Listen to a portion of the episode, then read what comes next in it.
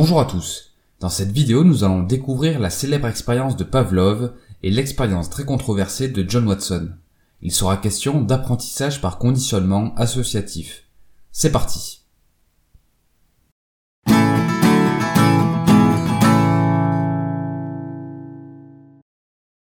L'apprentissage par conditionnement associatif est la capacité à modeler des comportements grâce à des associations de stimuli. Par exemple, dans cette expérience, les individus parviennent à conditionner une poule en associant l'action picorée et la vision d'un cercle de couleurs.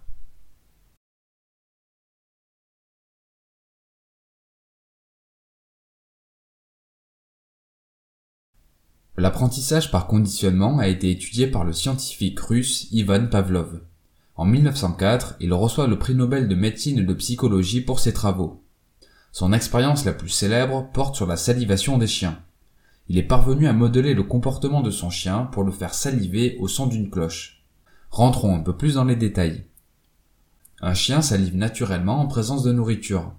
La salivation est une réponse réflexe qui ne nécessite aucun apprentissage. Un son de cloche est un stimulus neutre car l'événement ne déclenche pas naturellement le comportement de salivation.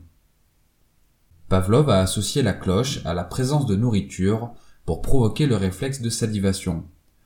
À chaque fois qu'il apportait des victuailles à son chien, Pavlov faisait teinter l'objet juste avant. Au fur et à mesure, l'animal commençait à saliver au son de la cloche, même si son propriétaire ne lui apportait pas de nourriture. L'animal avait associé le stimulus neutre à l'action de salivation. Le psychologue américain John Watson a aussi réalisé des travaux sur le conditionnement associatif. Dans son expérience la plus célèbre et la plus controversée, Watson a conditionné un nourrisson à avoir peur d'un lapin. Pour ce faire, il a associé l'animal à un son violent et effrayant. À chaque fois que l'enfant était en présence d'un lapin, Watson faisait résonner un bruit terrible pour provoquer une réaction de peur. Pour faire le parallèle avec la théorie, le bruit est le stimulus inconditionnel qui déclenche la réponse de peur. La vision du lapin est un stimulus neutre. En associant la présence du rongeur au bruit, il transforme la vision de l'animal en stimulus conditionné qui provoque la peur. On peut noter que nous sommes tous concernés par le conditionnement associatif. Notre cerveau crée des associations en fonction des expériences que nous vivons. Ces souvenirs influencent ensuite nos décisions et comportements.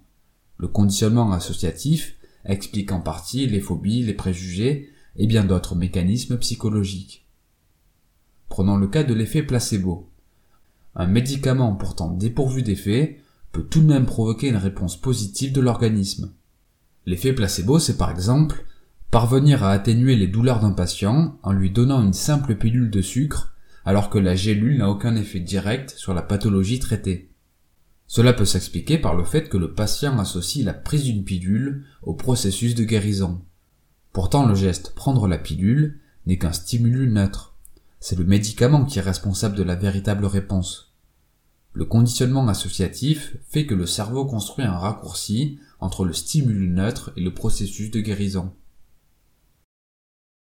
Bien, terminons par une astuce. Dans son livre Atomic Habits, James Clear partage un conseil pour construire des habitudes en tirant profit du conditionnement associatif. La technique consiste à associer une habitude difficile à mettre en place à un comportement agréable qui sécrète de la dopamine. En fait, la dopamine est une molécule qui procure un sentiment de bien-être. Notre corps en sécrète naturellement lors des activités qui lui sont bénéfiques, se reposer, manger, etc. Le plaisir ressenti grâce à la sécrétion de cette substance nous incite à reproduire les comportements qui en produisent. L'idée est donc de renforcer la pratique de l'habitude en l'associant à de la sécrétion de dopamine.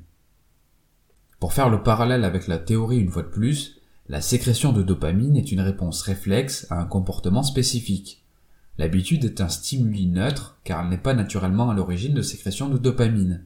En associant les deux activités, l'habitude va progressivement engendrer une sécrétion de dopamine, ce qui va nous inciter à la reproduire. Par exemple, pour prendre l'habitude de faire du sport, on peut pratiquer l'activité physique en regardant une vidéo ou une série. Pour prendre l'habitude d'économiser de l'argent, on peut s'offrir un cadeau en même temps que l'on épargne. Pour prendre l'habitude de s'éduquer sur la création d'entreprise, on peut écouter des podcasts en mangeant. Bref, pour résumer et conclure à une phrase, l'apprentissage par conditionnement associatif et la capacité à modeler des comportements grâce à des associations de stimuli.